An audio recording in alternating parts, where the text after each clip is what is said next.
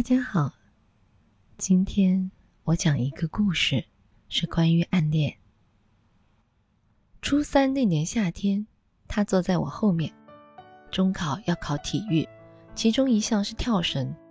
毕业班的学生们天天一起练跳绳，也不知道怎么的，练着练着我就跟他较起劲来了。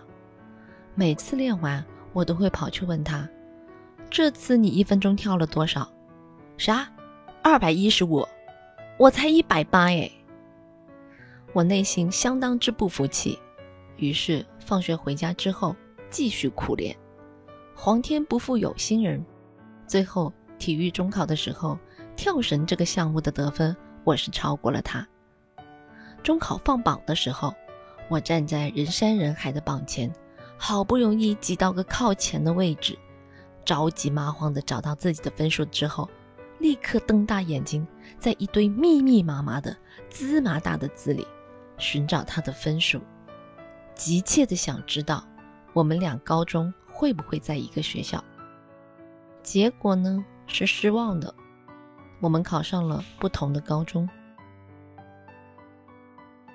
当年我自己也不大确定这是什么感觉，现在回想起来，那就是喜欢一个人的感觉吧。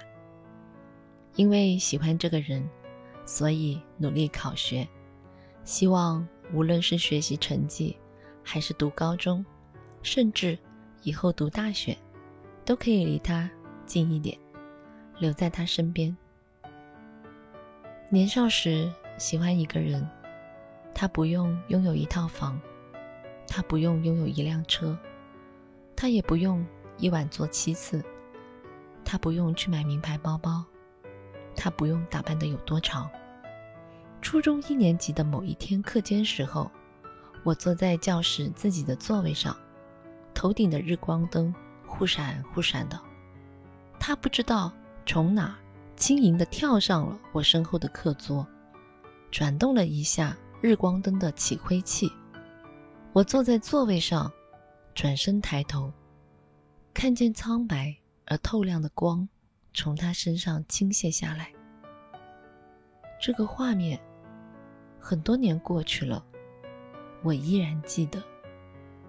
喜欢一个人，如此而已吧。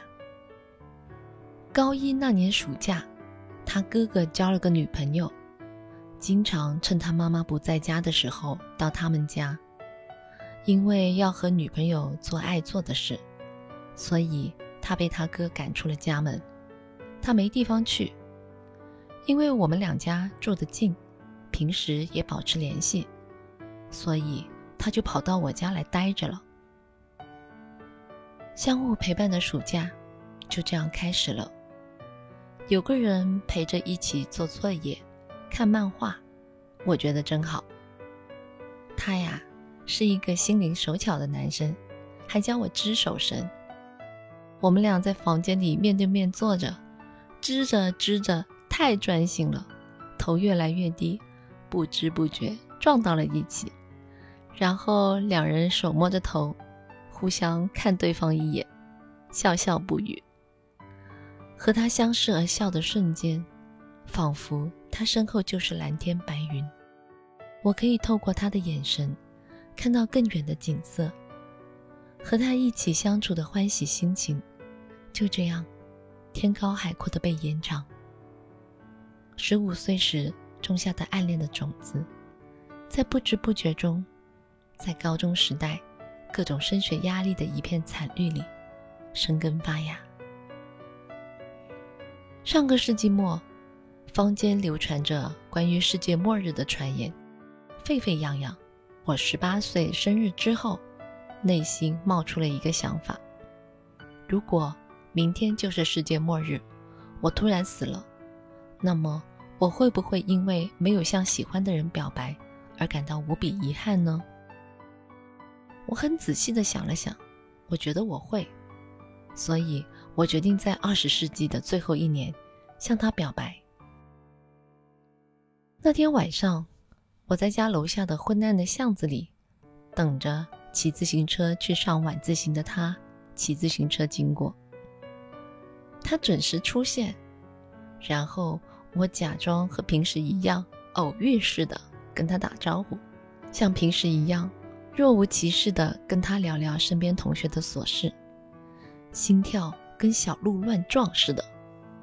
我跟他说，我们班有个男生向我表白，可是我拒绝他了。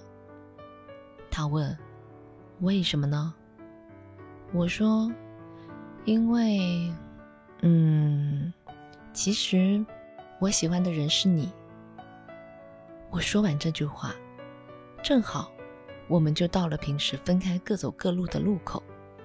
我不敢看他的表情，也不敢听他的回应，连再见也没说，就和他分道扬镳了。后来，他通过邮局给我寄来一封信。很认真的回复我的表白。他在信里说，他已经有喜欢的女生了。我当时的心情，就好像是世界末日提前来了一样。如果整个人生是块大黑板，我多么希望它是我人生黑板上的一行不知所谓的粉笔字。只要我愿意。只要我手上拿着黑板擦，我就可以随意把它擦掉。